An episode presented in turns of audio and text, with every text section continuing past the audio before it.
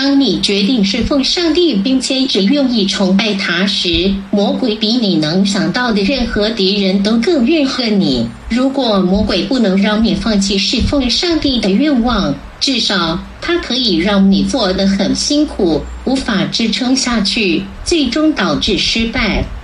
魔鬼造成了许多家庭纠纷、离婚、诉讼、被告当成囚犯、无家可归和贫困。为什么我们基督徒必须一直成为魔鬼的受害者？即使是任何向教堂或穷人捐款的虔诚基督徒，也必须像邪恶的异教徒一样受苦，好像是那些被神诅咒唾弃的恶人吗？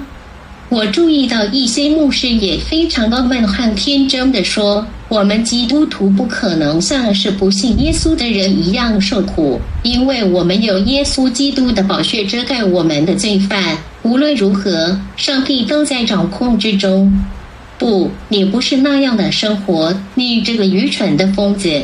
难道说明了上帝为了爱我们，就要给予贪婪的牧师一架私人飞机？或是一艘豪华游艇，我们这辈子都犯了罪，魔鬼对我们有绝对的起诉权，而且我们每个人的灵魂里都生来就有恶魔邪灵，会成为撒旦派遣的间谍，打开杀手的开关。我听说过有些牧师死于癌症或因车祸意外而立即死亡。我们的教会充斥着大量无知和不符合圣经的教师。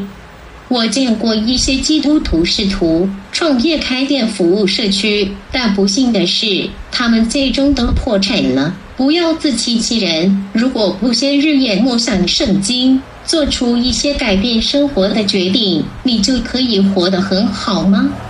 任何不经过上帝商量做的决定，都是跟魔鬼做的商量。请大家相信我给你的这种暖心温暖的建议。罪人犯各种错误，毁了他们的生活，后悔和哭泣都以悲剧收场告终。请记住，如果你不相信你犯下的罪有一天一定会找到你的，就好好等待吧。如果我的听众中有任何人对理解圣经有困难，或者对真正的基督徒生活感到困惑，请不要犹豫，向我寻求帮助。